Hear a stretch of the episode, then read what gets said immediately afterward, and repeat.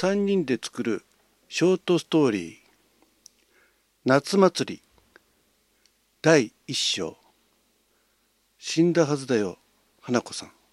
創作担当みんなの父さんザッキーです。田舎の夕暮れは静かに暮れてゆく。空梅雨の7月真夏並みに大地を熱く照らした太陽は音もなく山の葉に隠れようとしている。太郎は日課となったローペースのジョギングで農道の右側の路側帯の白線の上を几帳面に走っていた。太郎は高校サッカーの名門校の1年生。少年サッカー時代から勉強も恋愛もそっちのけでサッカー一筋にやってきた。中学時代はサッカーの申し子サッカー太郎と地元紙でも騒がれこの名門高校にスカウトされた。しかしサッカー部に入部して間もなく練習試合中にゴールキーパーと激突し腰を強打してしまい3ヶ月の療養。そして10月から始まる高校サッカー選手権地区予選復帰を目指してリハビリのために日々自主トレをしていた。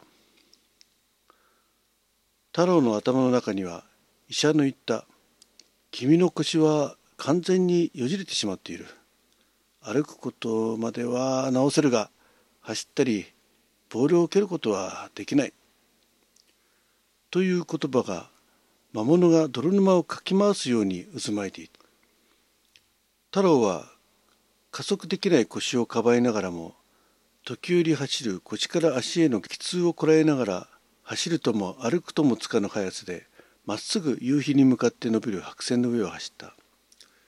うういっててて。くそこの腰。うん絶対直してやる。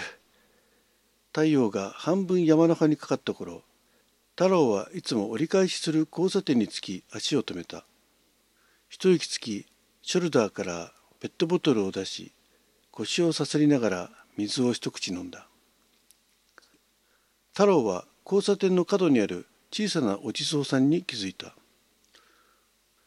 こんなところにお地蔵さんあったっけ？結構風化しちゃってこの暑さでなんかかわいそうだな。と言いながらお地蔵の前に痛い腰を押さえながらしゃがみペットボトルの水をそのお地蔵さんの頭からかけながら「お地蔵さん今日は暑かったでしょ？あまり冷たくないけどちょっとは涼しくなるかも」と言って手を合わせた「さて戻るか。どっこいしょ」と立ち上がり夕日に背を向けたその瞬間。太郎の周囲を突然真っ白な閃光が走った。太郎は思わず手で目を覆った。音はなかった。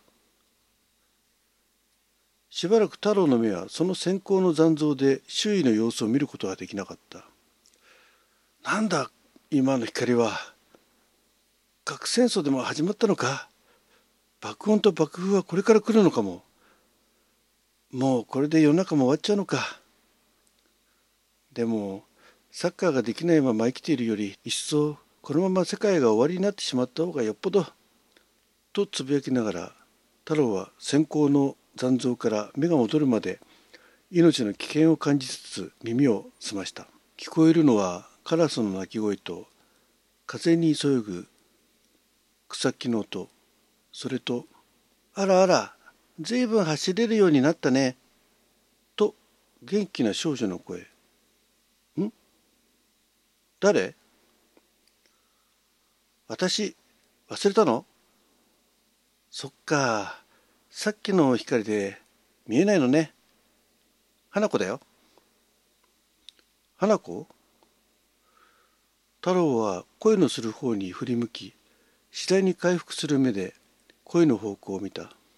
真っ白だった世界から次第に浮き上がるように人影が見え始めやがてぼんやりと浴衣を着た同い年ぐらいの女の子がこちらを見てにっこりと笑っている姿が「き君君は誰?」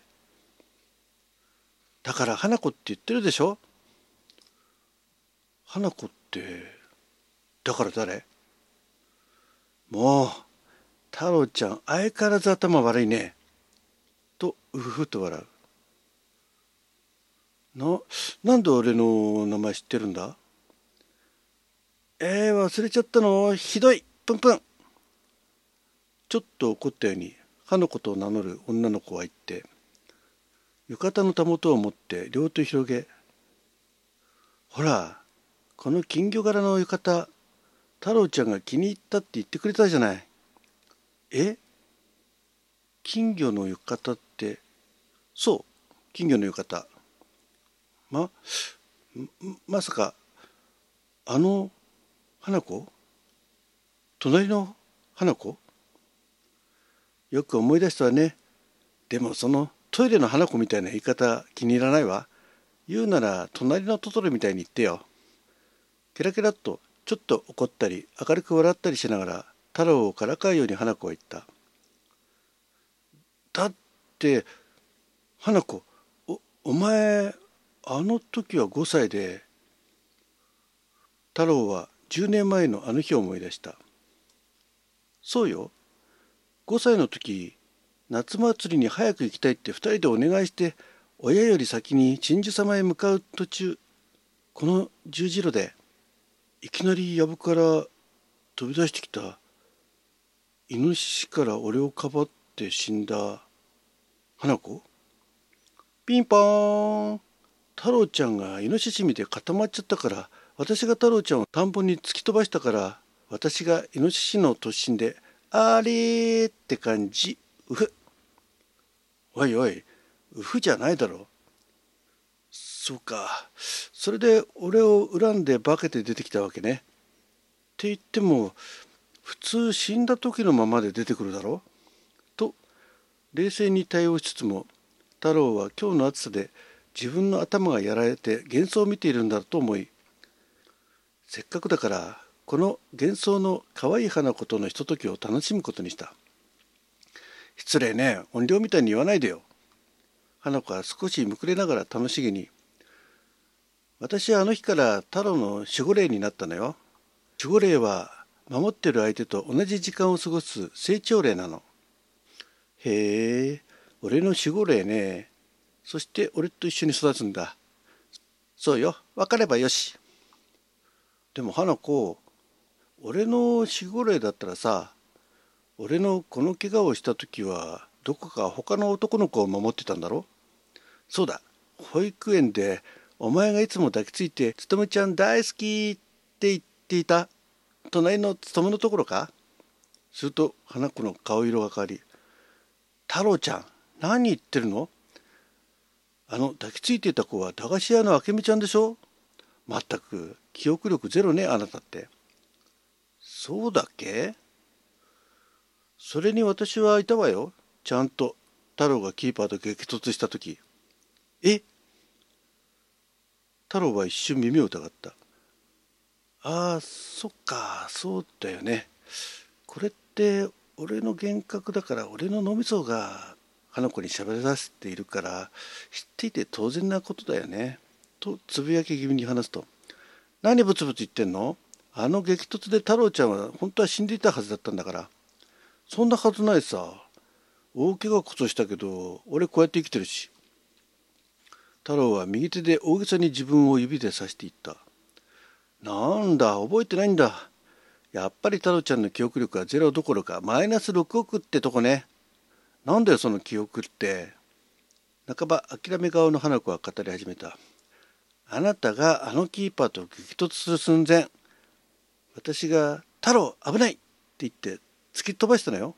あのまま激突してたらあなたは首の骨を花子は言い終わる間もなく太郎が叫んだ「ああああの時ぶつかる寸前に俺を呼ぶ声がして横から強いタックルを受けたような気がした」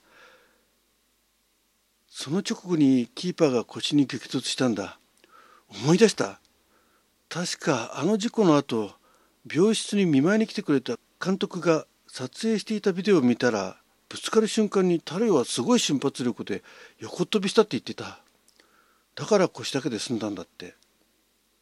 あのまままっすぐぶつかっていたら首やられて最悪の事態になるところだって言われた。ようやく分かったよね。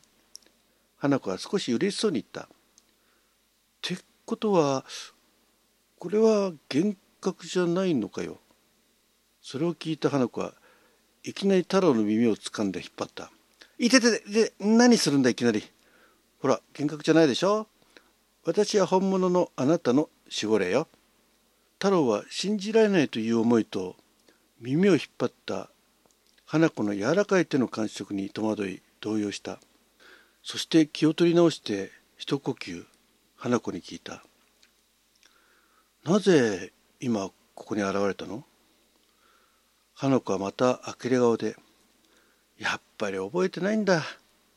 私がイノシシに突き飛ばされて倒れたところに太郎が泥だらけで泣きながら私に「夏祭り始まっちゃうよ。一緒に行って金魚すくいするんだから」って言ったでしょ。うんそれは覚えてる。私を迎えに来た閻魔様がそれを聞いて哀れに思って10年間お前が太郎の守護神として務めを果たした暁には10年目の命日にあたる今日太郎と夏祭りに行くことを叶えてやろうって言ってくれたの。それを聞いた太郎は花子が死んだ翌年から夏祭りは中止になってしまっていることを言い出せずにいた夕日はとっぷりと沈み太陽に変わり満月の月明かりが守護霊となり太郎を守り続けてきた花子の顔を青白く照らしていた。3人で作るショートストーリー「夏祭り第1章」死んだはずだよ花子さん。創作担当はみんなの父さんザッキーでした。